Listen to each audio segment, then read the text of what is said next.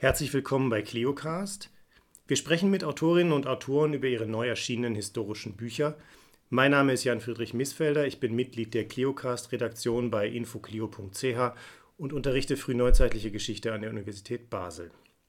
Heute unterhalte ich mich mit Patricia Purchert, Professorin für Geschlechterforschung und Co-Direktorin des Interdisziplinären Zentrums für Geschlechterforschung an der Universität Bern, über ihr 2019 erschienenes jüngstes Buch – es trägt den Titel Kolonialität und Geschlecht im 20. Jahrhundert und ist im Transkript Verlag in Bielefeld erschienen. Herzlich willkommen bei Cleocast, Patricia Burchardt. Dankeschön, Herr Miesfelder. Patricia Burchardt, Ihr Buch diskutiert die historischen Dimensionen von Kolonialität und Geschlecht am Fall von zwei emblematischen Figuren, könnte man vielleicht sagen, der Schweizer Gesellschaft. Der Hausfrau der äh, 1930er Jahre vor allem und dem Bergsteiger der 1950er und 60er. Beide Perspektiven, also die geschlechtergeschichtliche und die postkoloniale, sind ja in den Kulturwissenschaften in den letzten Jahren oder vielleicht auch gar Jahrzehnten ziemlich breit und ziemlich intensiv diskutiert worden. Daher die Frage, warum haben Sie dieses Buch geschrieben und warum gerade jetzt? Ja, mir ging es darum, in diesem Buch genau die beiden ähm, prominenten, glaube ich, sehr wichtigen Ansätze zu verbinden, was ähm, in Bezug auf die Schweiz noch nicht sehr oft getan worden ist und das auch äh, relativ systematisch zu verbinden, also wirklich nochmal zu gucken, was passiert mit der Schweizer Geschlechtergeschichte. Da wurden ja sehr viele wichtige Beiträge gemacht, insbesondere in den letzten 20, 30 Jahren, wenn wir da eine postkoloniale Perspektive drauf ansetzen. Und da war schon mein Eindruck, und der hat sich auch bestätigt, dass sich da nochmal einiges Neues äh, sagen oder herausfinden lässt, quasi durch diese Perspektive. Und andererseits ist es ein Buch, das sich einschreibt in eine Diskussion, die insbesondere in den letzten zehn Jahren im Schweizer Kontext stark ähm, geführt oder aufgekommen ist und geführt wird, nämlich inwiefern es eben Sinn macht, postkoloniale Ansätze eben auch auf die Schweizer Geschichte per se äh, anzuwenden. Und das heißt dann eben auch die Schweiz als postkolonialen Raum mit einer postkolonialen Geschichte oder mit, und auch mit einer Kolonialgeschichte eben zu denken. Und das ist ein sehr ähm, spannendes Forschungsfeld, das sich aufgetan hat und an dem wirklich mittlerweile einige Forschende äh, auch in der französischsprachigen Schweiz äh, sitzen und da gibt es auch einen intensiven Austausch dazu. Also das ist quasi der Kontext, ähm, in dem dieses Buch, dies, diese Studie entstanden ist. Das Buch trägt ja den Untertitel Eine Geschichte der weißen Schweiz.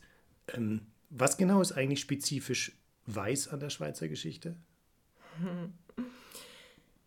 Ähm, sagen wir mal so, also ich habe immer wieder gemerkt, wie sehr die Schweiz doch auch geprägt ist von einem Selbstverständnis, das implizit weiß ist. Also dass beispielsweise Vorstellungen davon, wer zur Nation gehört und wer nicht, also wer zur Bevölkerung gehört, zu, zur Schweizer Bevölkerung, dass da ganz stark eben auch rassifizierte Vorstellungen davon mitlaufen, das sieht man in der Art und Weise, wie beispielsweise nicht weiße ähm, Politikerinnen und Politiker dann in den Medien diskutiert werden, ja, nämlich beispielsweise als Ausnahme oder als, äh, als neue Erscheinung, was äh, eigentlich so gar nicht der Fall ist. Also jetzt die neuen Forschungen zeigen auch, dass es äh, People of Color äh, gerade auch im Parlament seit, seit längerer Zeit immer auch gegeben hat.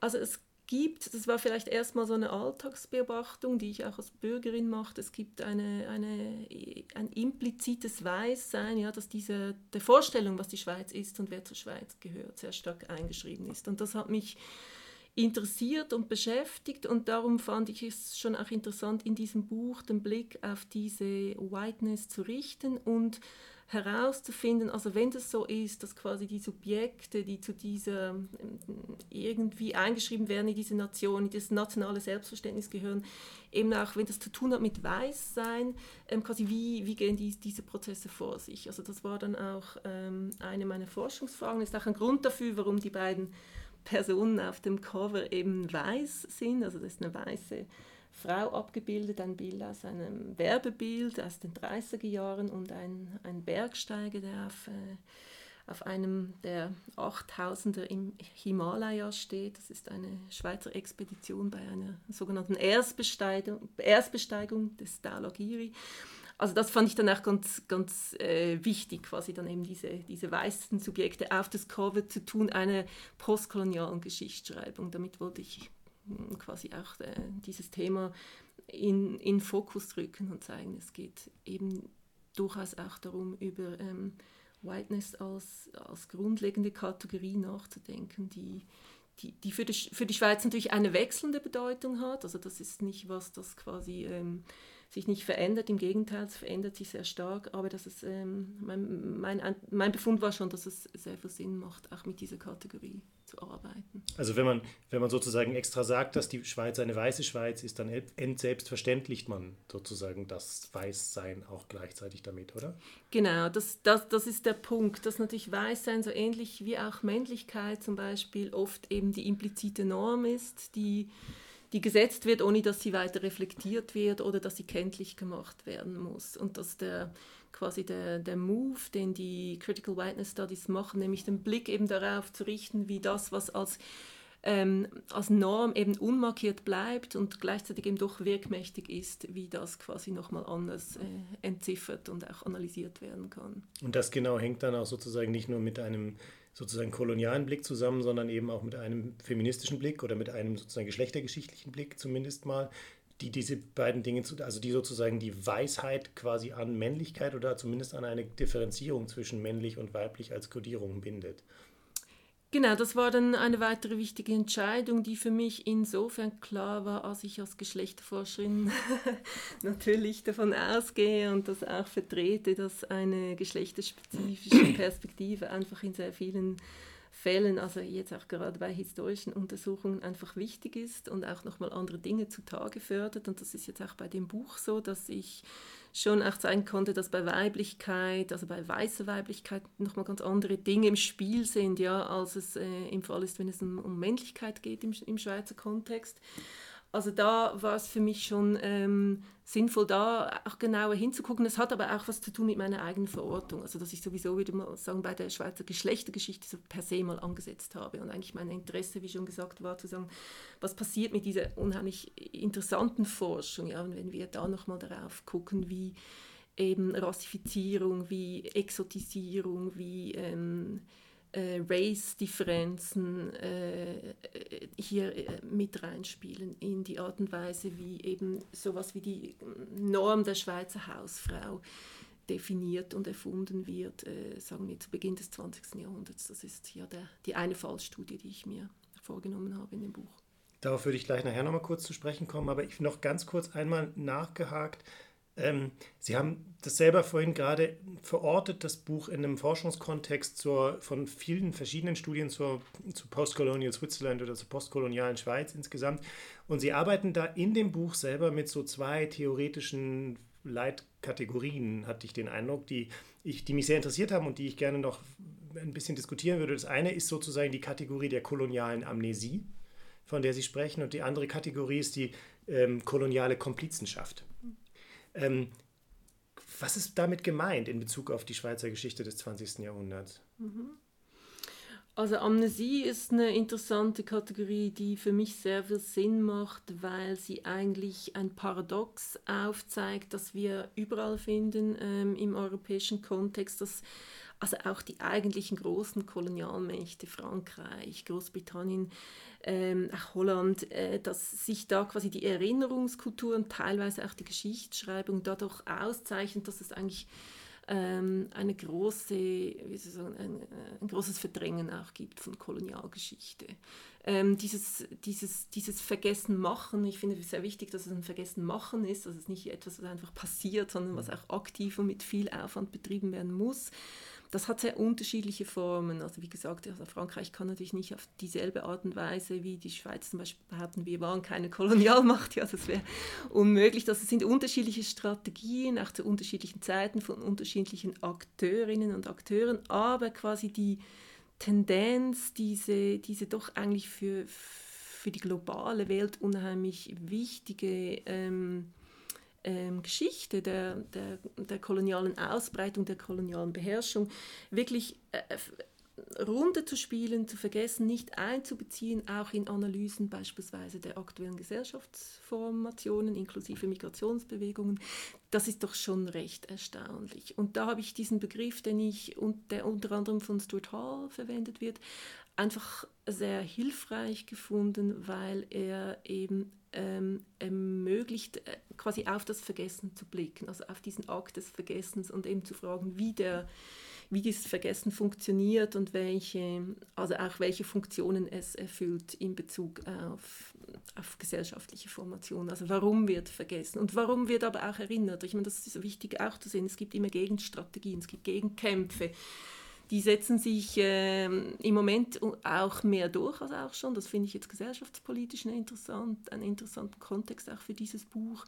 Es gab quasi immer auch Versuche, Erinnerungskulturen aufzubauen und äh, da bewegt sich auch einiges. Es ist ja sehr interessant, dass jetzt auch dieser ähm, Plastilo frei vor, ähm, mhm. beispielsweise eingeweiht wurde in, in Neuchâtel, mhm. also der erste Platz in der Schweiz, der einer ähm, nicht weißen Person gewidmet ist, einer ähm, äh, Politikerin of Color, ähm, Thilo Frey eben. Also das, da passieren im Moment sehr, sehr interessante ähm, Dinge. Also die Dinge sind durchaus in Bewegung, aber Amnesty ist ein Begriff, der eben ermöglicht, ähm, zu verstehen, warum eigentlich, ich glaube, ein Wissen, das sehr relevant ist, auch für die Geschichte der Schweiz, aber auch um zu verstehen, wo wir sind und wohin wir gehen, nämlich ein Wissen der Kolonialgeschichte eigentlich ein derart einen marginal, marginalen Platz einnimmt, auch beispielsweise in der Schulbildung, also auch wenn es darum geht, Kindern beizubringen, was die Geschichte dieses Landes ist.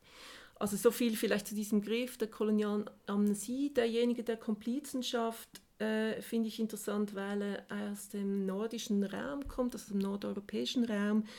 Es gibt einen Band zu Colonial Complicity, der geschrieben worden ist von äh, Forschenden in äh, Finnland, äh, Schweden, Norwegen, die quasi äh, teilweise ähnliche Verhältnisse in ihren Land Ländern vorfinden wie in der Schweiz, nämlich eine relativ ähm, äh, sagen wir, nicht eine derart offensichtliche koloniale Verwicklung, wie es eben bei den Kolonialmächten der Fall ist. Und dennoch ähm, haben sie eben ähm, gemerkt, dass es sehr wichtig ist, die Kolonialgeschichte zu kennen und zu verstehen, um ähm, eben auch Deutungen aktueller äh, Verhältnisse vornehmen zu können. Und wir haben uns dann in der Forschung auch auf diesen Band bezogen, auch auf das Konzept. Ich finde es teilweise hilfreich, aber ich teilweise auch einschränkend, ja, weil Komplizenschaft ähm, mm, jetzt nicht ein Begriff ist, der äh, alle Elemente abdeckt, ja, die, die thematisiert werden müssten, wenn es um diese Verwicklungen geht. Aber er ist ein Begriff, der auch intuitiv erstmal so was deutlich macht, ja, nämlich dass die Schweiz eben kein nicht einfach außerhalb der kolonialen, äh, des kolonialen Projekts stand, sondern eben verwickelt war. Genau, es ist das Mit dabei sein, irgendwie mhm. komplizenhaft mit dabei verwickelt sein, drückt das ja ganz gut aus eigentlich. Und dann geht es eben sozusagen als historische Frage, kam es mir jedenfalls immer so vor, ähm, beim Lesen geht es irgendwie sehr, sehr, kann man dann sehr gut und genau herausarbeiten, wie genau dieses Mit dabei sein oder dieses, genau, die, genau diese Verwicklung eigentlich aussieht. Und einer der Fälle, sozusagen dieses Mit dabei sein, dieses Verwickeltsein, ist eben offensichtlich ähm, äh, sehr schön greifbar im, am, am, in der Figur vielleicht der, der, der, der Schweizer Hausfrau, ähm, auf die ich jetzt ganz kurz zu sprechen kommen würde. Ähm, sie analysieren sozusagen diese Verwicklung oder diese Bildung eigentlich dieser Figur der Schweizer Hausfrau als eine Verwickelte, als eine Komplizin, wenn man so will, sozusagen der, des, des kolonialen Raums. Ähm, am Beispiel, das fand ich sehr, sehr aufschlussreich und sehr spannend und vor allen Dingen auch toll zu lesen, als ein Beispiel von einer Reihe von Werbekampagnen für alle, alle möglichen Dinge, für Haushaltsgegenstände aller Arten und Genussmittel, Wäsche und Waschmittel, Zahnpasta und Schokolade und Elektrogeräte und was auch immer. Und sie argumentieren dabei in Bezug auf die Schweizer Hausfrau, vor allem der 1930er Jahre, dass das so eine Art von konsumgestützter Bürgerlichkeit herausgearbeitet wird, und zwar durch, und das zitiere ich jetzt mal, durch eine strategische Legierung von Reinheit, Hygiene, Demut, Weißsein und dem Ideal der Hausfrau. Was heißt das? Was ist damit gemeint? Wie funktioniert das? Und wie funktioniert das mit Werbung? Mhm.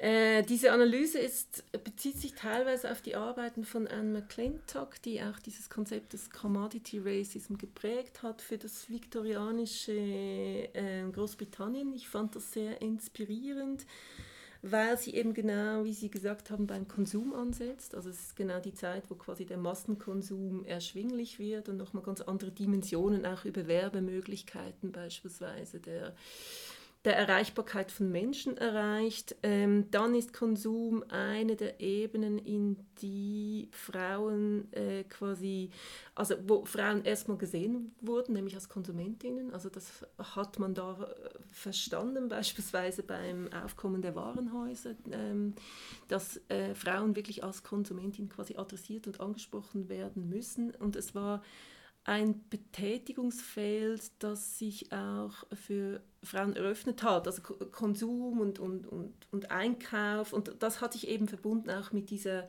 mit diesem Ideal der, der Hausfrau, das äh, natürlich nicht ähm, in den 30er Jahren per se entstand, aber da eine ganz wichtige, ähm, also nochmal als Norm, würde ich mal sagen, gestärkt worden ist. Ähm, es hat aber auch zu tun mit bestimmten Aufstiegsmöglichkeiten, die sich ergeben haben, also soziale Aufstiege von ähm, sogenannten Unterschichten in, in eine bürgerliche Kultur. Ja, also die bürgerliche Kultur hat sich in der Zeit auch noch anders ausgeweitet und verbreitet, wurde zugänglicher, hat sich dabei natürlich auch nochmal verändert. Also es ist eine ganz es ist eine Zeit, in der unheimlich viel passiert. Beispielsweise gibt es auch den Not an Dienstpersonal, also die, äh, die Vorstellung, dass eben zu jedem einigermaßen bürgerlichen Haushalt äh, eben ein, ein Arsenal von Dienstpersonen gehören, das äh, wurde bald mal nicht mehr erschwinglich und gleichzeitig war es eben aber auch für ähm, sozial schlechter gestellte Personen möglich, quasi dieses, dieses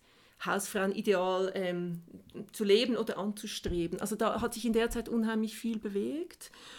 Und mich hat dann interessiert, wie ist das eben nochmal verbunden quasi jetzt mit dieser kolonialen Perspektive. Und Sie haben es schon angesprochen, ich habe mir da sehr viel Werbematerial angeschaut und war dann schon erstaunt zu sehen, wie oft eben ähm, rassifizierte Differenzen, koloniale Differenzen in diesen Inseraten, in diesem Werbematerial, aber auch überhaupt in populären äh, Zeitschriften, wie das eigentlich ständig auftaucht. Ja? Also wie so ein ständiger Hintergrund der Exotisierung irgendwie im Spiel ist, in diesem Alltag, dem ich versucht habe, auf die Spur zu kommen, vor allem eben über populäres Material, Zeitschriften. Aber ich habe mir dann auch angeschaut, so Sachen wie Völkerschau mhm. und so weiter. Und gleichzeitig, und das ist wiederum eine Ebene, die sehr wichtig ist für die 30er Jahre, ist das natürlich auch die Zeit, wo gewisse Bestrebungen, also ähm, feministische Kämpfe für Stimmrecht, aber auch für den Zugang, für den größeren Zugang zu, zu Erwerbsmöglichkeiten, zu Ausbildungsmöglichkeiten tendenziell zurückgedrängt worden sind. Ähm, das hat auch zu tun mit dem aufkommenden Faschismus, Nationalsozialismus. Es gab generell eine Schließung in der Zeit, auch in der Schweiz, sagen wir mal demokratische Möglichkeiten und Rechte. Also es gibt ein Zurückdrängen auch nochmal in den 30er Jahren der Frauen in, das, in den Haushalt, in das Haus, in die Privatsphäre, eine Überhöhung der äh, sogenannten weiblichen Tätigkeiten. Ja, also Frauen gehören in den Haushalt, sind zuständig für die Kinder, für, den, ähm, für die emotionalen, sozialen, reproduktiven Belange der Familie. Äh, und das würde mit diesem Idealbild der, der guten Hausfrauenmutter, die eben nicht, äh, das war nicht ein professionelles Bild, sondern es war die Vorstellung, dass quasi die weibliche Natur sich auch in diese, in die, diese Hausfrau eigentlich ihren, ihren angestammten und richtigen Ort findet. Ähm, diese Norm wurde ganz stark eben gerade auch über, über ähm, Werbung, über Konsum vermittelt.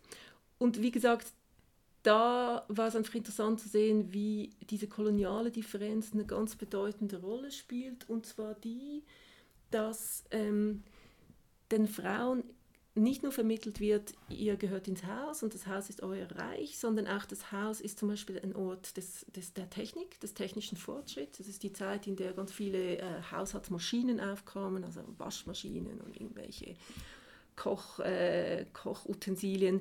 Und dieser technische Fortschritt, also der Haushalt als Ort des Fortschrittes, der, der Zivilisation, wurde ganz stark hergestellt, auch in Abgrenzung zum unzivilisierten anderen. Das kann sein, ja, ähm, dass da Bilder gezeigt wurden von, von Frauen in, im afrikanischen Raum, die eben überhaupt nicht diese, äh, die, diese moderne Hausfrau dargestellt haben, sondern ähm, quasi einen, äh, ein noch erziehbares Subjekt in Bezug auf, auf Haus, Haushaltsfähigkeiten.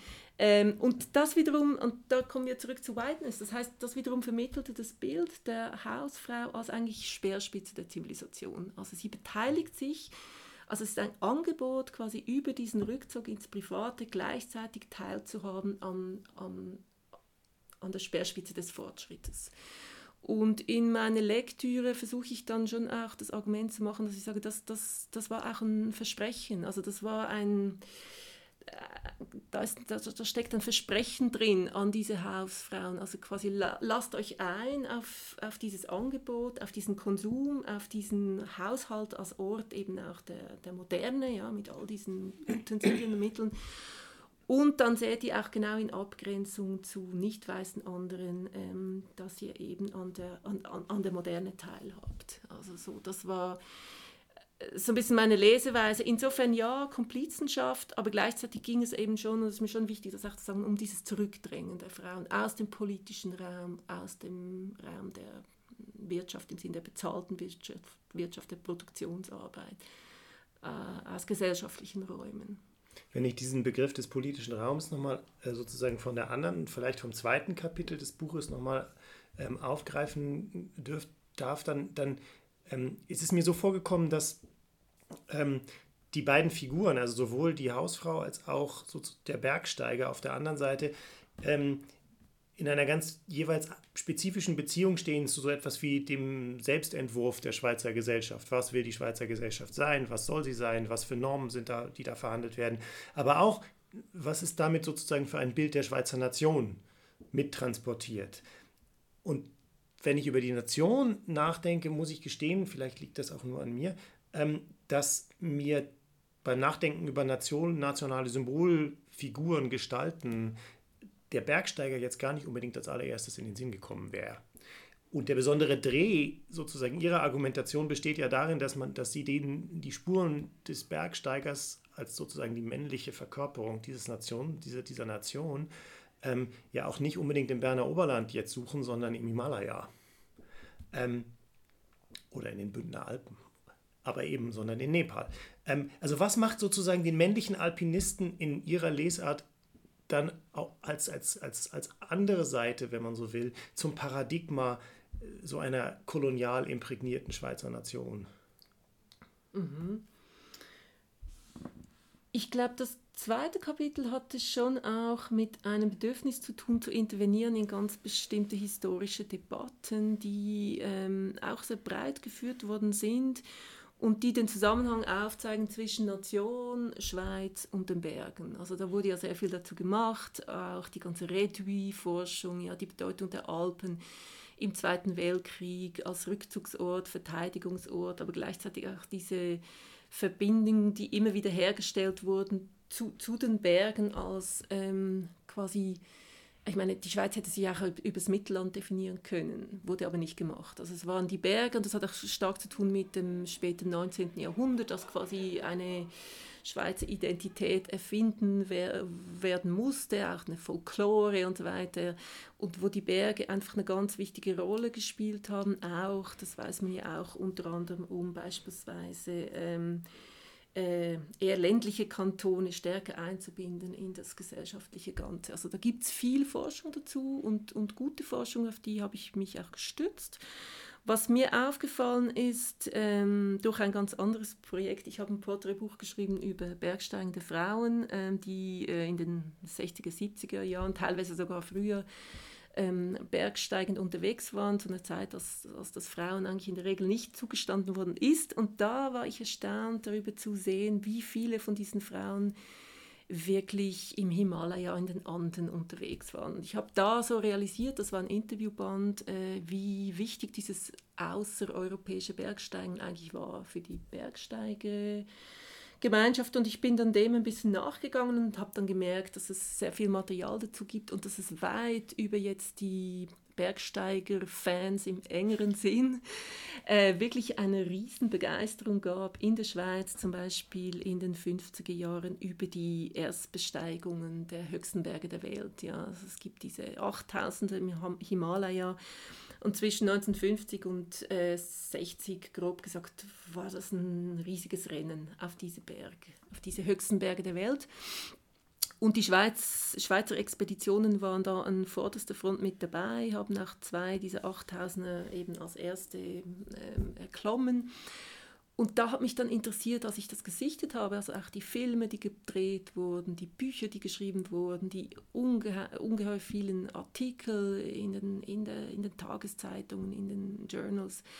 Ähm, da hat mich dann plötzlich interessiert, was, was für eine Bedeutung kann man eigentlich diesem außereuropäischen ähm, Bergsteigen einräumen. Und ich habe realisiert, dass quasi die Reduktion des Blickes auf die Alpen als konstitutiv für die Schweiz einfach zu eng ist. Ja? Und dass es auch eine viel längere Geschichte gibt des außereuropäischen Bergsteigens, die wir mit Gewinn mit einbeziehen, wenn wir auf die Schweiz blicken. Und ich habe auch noch mal versucht zu verstehen, wie das alles verbunden ist mit der sogenannten Eroberung der Alpen in Mitte des 19. Jahrhunderts. Als imperiales Projekt sozusagen. Als imperiales Projekt, ja genau, weil das ja von den Briten sehr stark vorangetrieben worden ist und eben sehr stark gesehen wurde eben als Tummelfeld inmitten von Europa, das äh, aber ganz klar verknüpft ist mit den imperialen Abenteuern. Und also nur schon von daher war es eigentlich macht es für mich sehr Sinn zu fragen, was hat das eigentlich mit der Schweiz gemacht? Das ging ja nicht einfach nur an den Schweizern, Schweizerinnen und Schweizern vorbei. Und da war es eben spannend zu entdecken, dass zum Beispiel die Gründung des Alpenclubs, was ja sehr stark eine städtische, bürgerliche, männliche Bewegung war, ganz stark eine Reaktion auch war, also auf diesen quasi imperialen Zugriff der Briten auf die Alpen, was natürlich von der Schweizer Elite so nicht gern gesehen wurde. Also man hat sich da ein Verhältnis dazu gesetzt, in dem dann eben selber ein Alpenclub gegründet worden ist und in dem es dann stärker schweizerische äh, Bestrebungen gab, quasi mitzumischen bei diesem bei diesen ähm, Besteigungen und bei diesem quasi auch ja, Definieren dies, dieser Berge als, als einem eigenen Raum. Also da ging es ja zum Teil auch um das Benennen von Orten, von auch im Himalaya, da wurden Karten gezeichnet, da wurden Namen erfunden. Also auch das übrigens sehr imperiale Praktiken. Genau, also das war so der Kontext, ähm, vor dem dann dieser zweite Teil entstanden ist und wo ich dann eben wirklich begonnen habe, nochmal neu nachzudenken über diese Verbindung Männlichkeit, Berge, Schweiz, vor dem Hintergrund eben auch dieser kolonialen Dimensionen, die das Ganze hat. Das Interessante daran ist ja, dass dieser imperiale Zugriff auf die Berge ähm, in Bezug auf die Schweiz sozusagen in beide Richtungen funktioniert. Einerseits hat man die Erfahrung gemacht, selber quasi Objekt eines imperialen Zugriffs durch englische Bergsteiger, zum Beispiel im Wallis oder wo auch immer gewesen zu sein oder im Berner Oberland.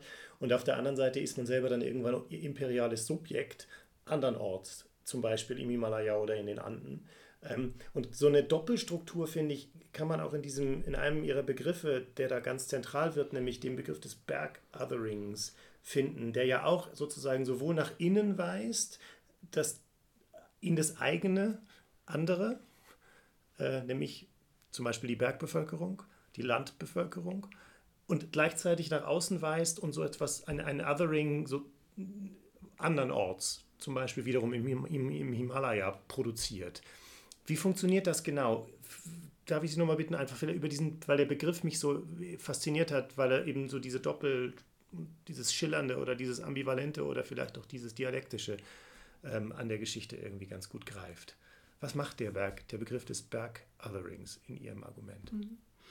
Ja, das ist ein ganz, ganz zentrales Moment, dass Sie genau richtig jetzt äh, betonen, dass es eben in unterschiedliche Richtungen geht und dass ich glaube, diese ganze Berg, ähm, also das weiß man ja auch von Heidi und so, also diese ganze Bergfantasien sind ja ganz stark auch äh, eine Erfindung der städtischen Elite. Und dass die städtische Elite sich quasi mit diesem Bergadering eben strategisch geschickt positioniert, weil es eben äh, gegen innen eben ermöglicht, äh, ländliche äh, Gebiete oder Menschen wirklich, ähm, also auch teilweise auch zu exotisieren. Also da gibt es auch sehr interessante Arbeiten dazu, zum Beispiel von Patrick Harris oder auch Bernard Scher, die zeigen, wie sich da auch koloniale Kategorien überlappen mit quasi so dem Modernisierungsanspruch, ja, der an die ländlichen Gebiete getragen wird, ähm, beispielsweise im frühen 20. Jahrhundert. Also das sind alles Diskurse, die nicht einfach voneinander geschieden werden können, sondern die sich auch verschränkt haben. Also das einen gewissen von kolonialen Kategorien geprägter Blick auf die Alpen, die AlpenbewohnerInnen als, als quasi auch primitiv lebende Menschen mit der ganzen Doppeldeutigkeit dieses Begriffs einerseits im Einklang mit der Natur, ja, da kam auch immer diese Sehnsucht der Städte nach, der, nach dem einfachen Leben auch mit herein, aber gleichzeitig natürlich auch als Angriffspunkte für Modernisierungs- äh, Praktiken und Strategien. Also das war so die eine Richtung. Und die andere Richtung ähm, war eben tatsächlich, ähm, also, oder, oder quasi das, das Switchen, das Hin- und Hergehen, das möglich war für die städtische Bevölkerung, war, dass sie sich eben selber als, als Schweizer auch positioniert haben. Also wir sind selber auch diese bergverbundenen Menschen, also gegen außen.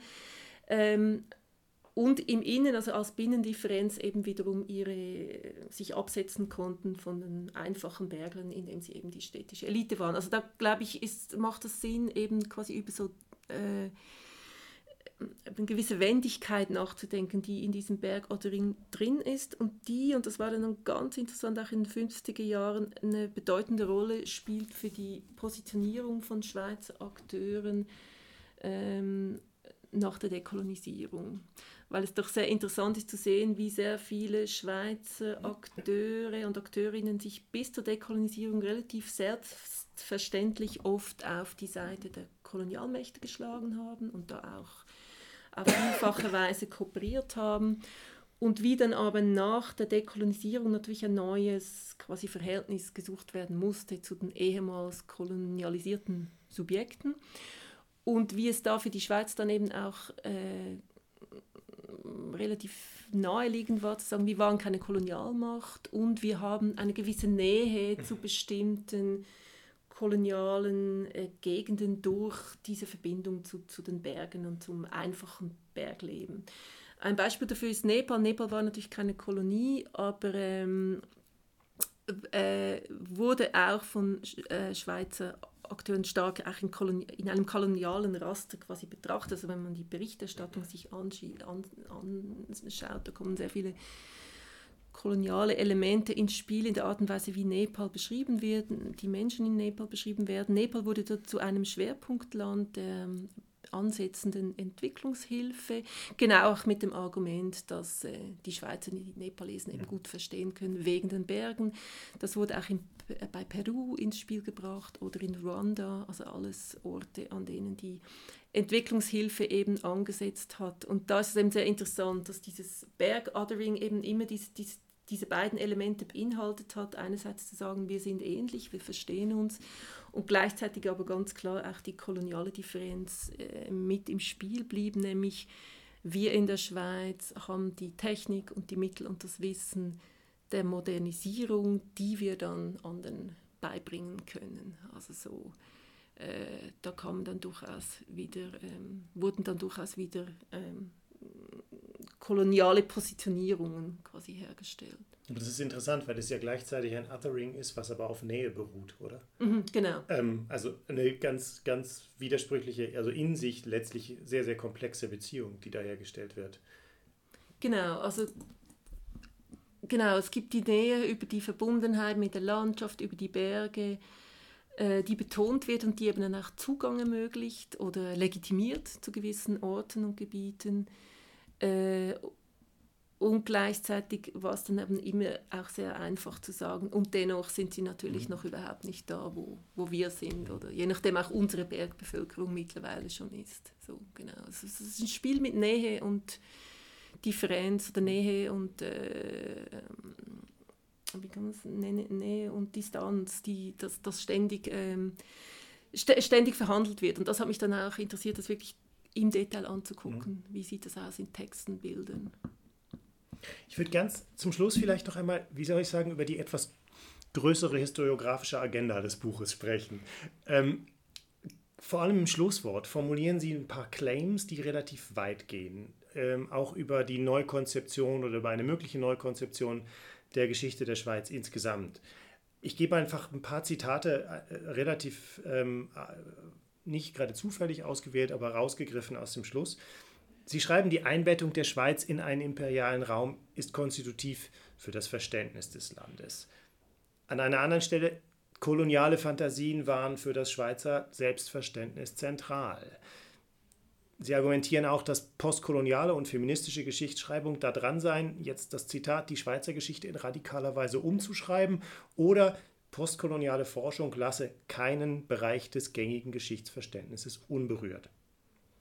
Ich könnte mir jetzt vorstellen, also gerade mal das letzte Argument, keinen Bereich des gängigen Geschichtsverständnisses unberührt, dass das ähm, einen gewissen Skepsis oder auch einen gewissen Widerspruch hervorrufen könnte, weil es natürlich durchaus Bereiche geben könnte, wo man möglicherweise solche gerade postkoloniale Bezüge schwieriger oder mit, mit mehr Umwegen aufweisen müsste, als es, als es hier möglich war. Ähm, daher vielleicht die ganz allgemeine Frage, wie weit trägt die Perspektive von Kolonialität und Geschlecht wirklich in der Schweizer Geschichte, aber auch darüber hinaus und vielleicht auch über das 20. oder 19. Jahrhundert hinaus? Mhm. Also ich glaube, es ist ganz wichtig, diese Frage auch wirklich als Forschungsfrage noch zu sehen. Also was mir immer deutlicher geworden ist, ist, dass einfach sich ganz viele Gebiete neu erschließen, wenn sie aus der Perspektive betrachtet worden sind. Und ich habe das selber versucht in meiner Arbeit, wie gesagt, die gut untersuchte Geschichte zur Entstehung der Schweizer Hausfrau, die gut untersuchte Zusammenhänge zwischen ähm, Alpen, Männlichkeit, Schweiz, die äh, die kann man noch, nochmals völlig anders durchdenken, ähm, wenn eben diese quasi imperiale Dimension mit einbezogen wird. Und ich bin überzeugt davon, dass es noch ähm, sehr viele andere Themen und Gebiete gibt und die äh, aktuelle Forschung zeigt es auch, die genau das äh, deutlich machen. Also dass es da nochmal eine Öffnung hingibt und auch ganz andere Einsichten, die sich erschließen durch diese Perspektive. Und ich würde schon sagen, also wenn wir jetzt unter der Schweiz, die moderne Schweiz verstehen,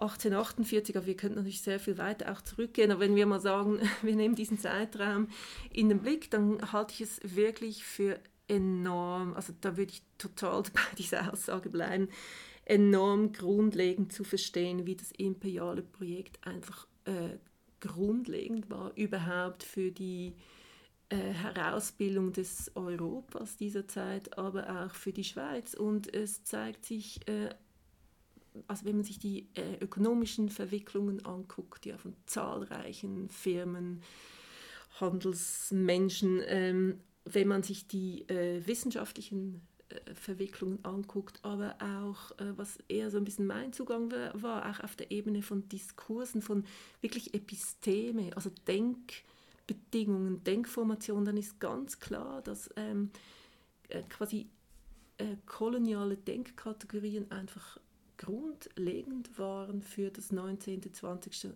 Jahrhundert bis in die Gegenwart. Und ich glaube, also das ist auch die wirklich tiefgehende Dimension, die jetzt VertreterInnen der Dekolonisierungstheorien oder der Postcolonial Studies äh, in den Blick nehmen wollen. Und ich glaube, das macht sehr viel Sinn. Also das beispielsweise äh, Fortschrittsdenken, ja, das Denken im, in, ein teleologisches Denken in Fortschritten, Wachstumsdenken, ja, also auch Grundstrukturen kapitalistischen Denkens, dass das tief verwickelt ist mit kolonialen ähm, äh, also Praktiken, aber auch beispielsweise mit eben Fantasien, Bildern. Also wer ist wie weit fortgeschritten, wie stellt man sich das nicht Fortgeschrittene vor, oder das nur halb fortgeschritten. Das sind ganz viele ähm, koloniale Abgrenzungsbewegungen, die ständig ins Spiel kommen, wenn Sie unter der Perspektive beispielsweise die Tageszeitungen lesen, also das ist dann, dann ist total interessant zu sehen, also wie quasi auch aktuelle politische Prozesse im Inland und im Ausland über Kategorien äh, gedacht werden, die äh, kolonial, äh, sagen wir mal, äh, aufgeladen sind, geprägt sind, die was zu tun haben mit einer Kolonialgeschichte. Von daher würde ich, noch, würde ich schon sagen, ja, also da, gibt es vor allem auch noch sehr viele Fragen zu stellen und, und, und Forschungen anzustellen. Frau Burchard, ganz herzlichen Dank für das Gespräch.